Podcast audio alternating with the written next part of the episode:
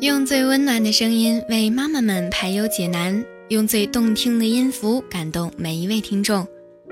欢迎聆听妈妈 FM，更懂生活，更懂爱。你好，我是陌生人。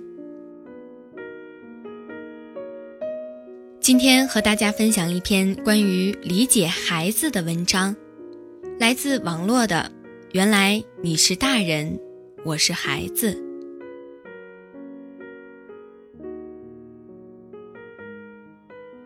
生气的时候，我骂他：“你怎么这么笨？”手指头几乎戳到他涨得通红的小脸上。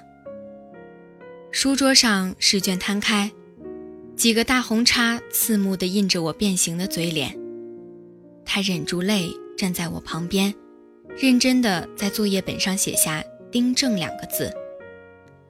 因为是站立着，手腕过于用力，铅笔芯吧嗒一声断掉了。他有些惊恐地望着我，怕我余怒未消，又生新怒。其实他乖巧、内敛、优秀，在他的评语上，老师都是极尽溢美之词。只有我这个亲妈，似乎永远对他不满。他打碎了一只碗，丢掉了一件泳衣，弄坏了我的飞机模型，搞脏了我的新衣。都是我河东狮吼，等他向我认错。而每一次，他都是急着一笑泯恩仇。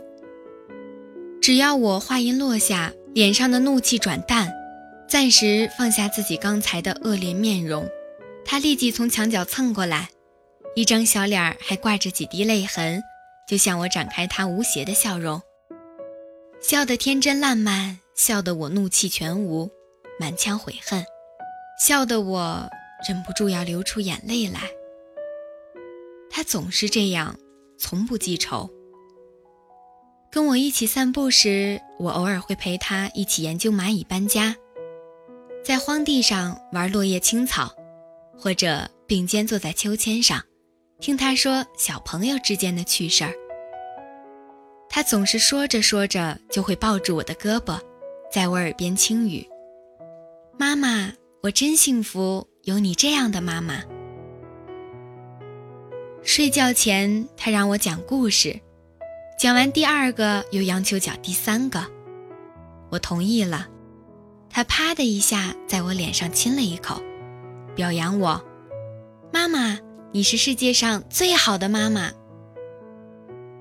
我心情不好，脸色一沉，他立马说：“好吧，今天就这样了。”明天再继续。不一会儿，枕边传出他轻微的鼾声。他的嘴角上扬着，像是在做一个美好而甜蜜的梦。带他去科技馆游玩，本来很开心，玩到一半发现手机没有带。原本说好了，等我们从科技馆出来再跟他爸爸联系，一起去吃饭。后半程的观览，我明显走马观花，神情仓促。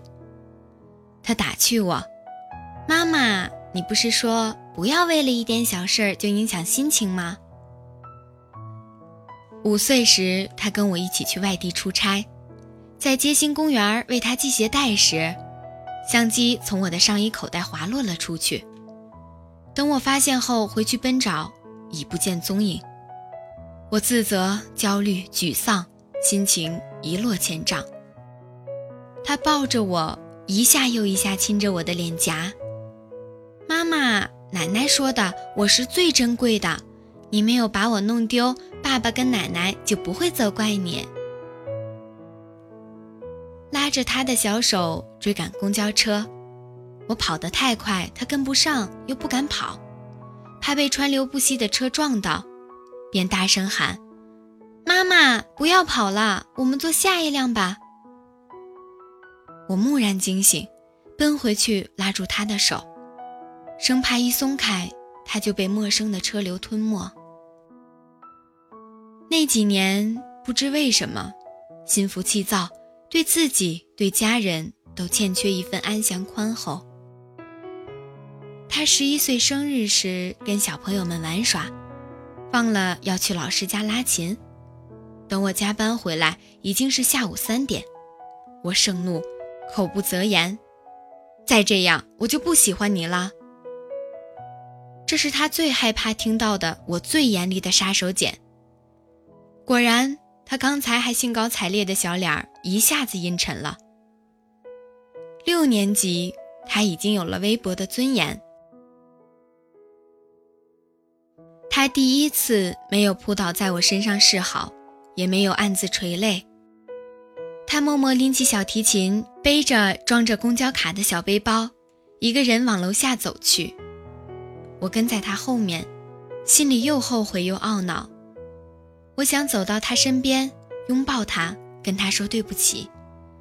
我还想对他说，我爱他，没有任何条件与原因。但我这样想着，却碍于我的母仪驾威，没有行动。只眼睁睁地看着他上了公交车，我看着他坐在靠窗边的座位上，头倔强地扭向一边，不看我。我几乎就要脱口而出他的名字了，他却忽然转过脸，是他惯常的毫无芥蒂的那张纯真的笑脸。他对我扮了个好笑的鬼脸，大声说：“妈妈，晚上别忘了到车站接我。”我是不想笑的，心里还没有没过大人的面子，但是我忍着忍着，就忍不住了，一个人笑起来，在初夏有些耀眼的阳光下。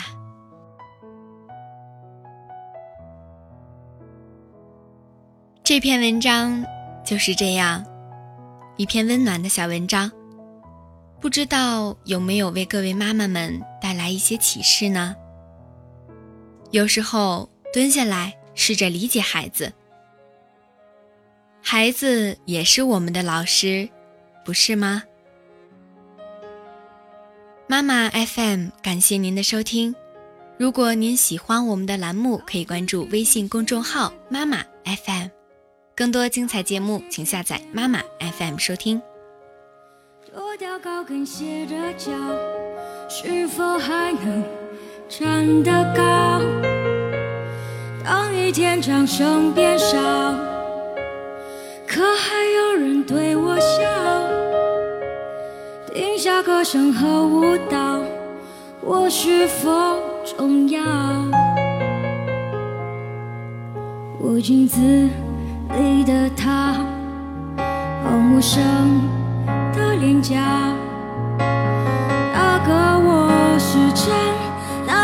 是假？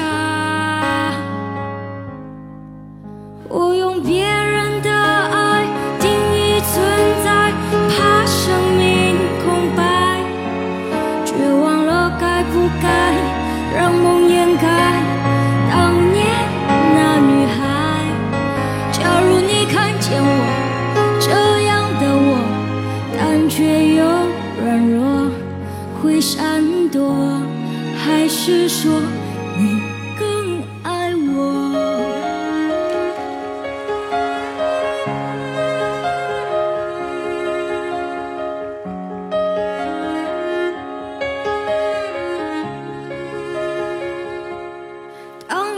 掌声变少，还有谁把我看到？莫非是我不够好？谁会来拥抱？我镜子里的他，好陌生的脸颊。那个我是真，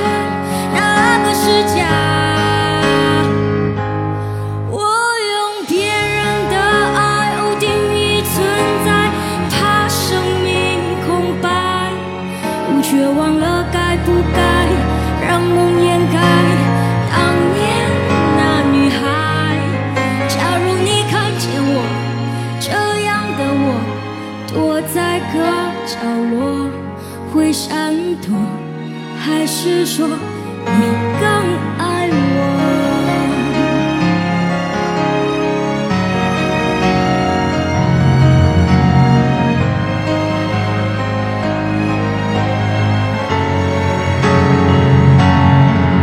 我怕没有人爱我，不算存在，生命像空白，我绝望。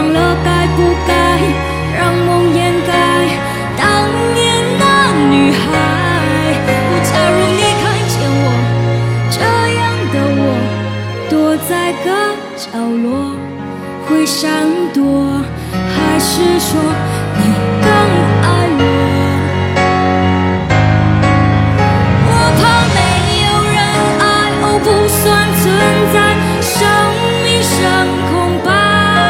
我却忘了该不该让梦掩盖当年那女孩。我假如你看见我这样的我，躲在个角落，会闪。是说你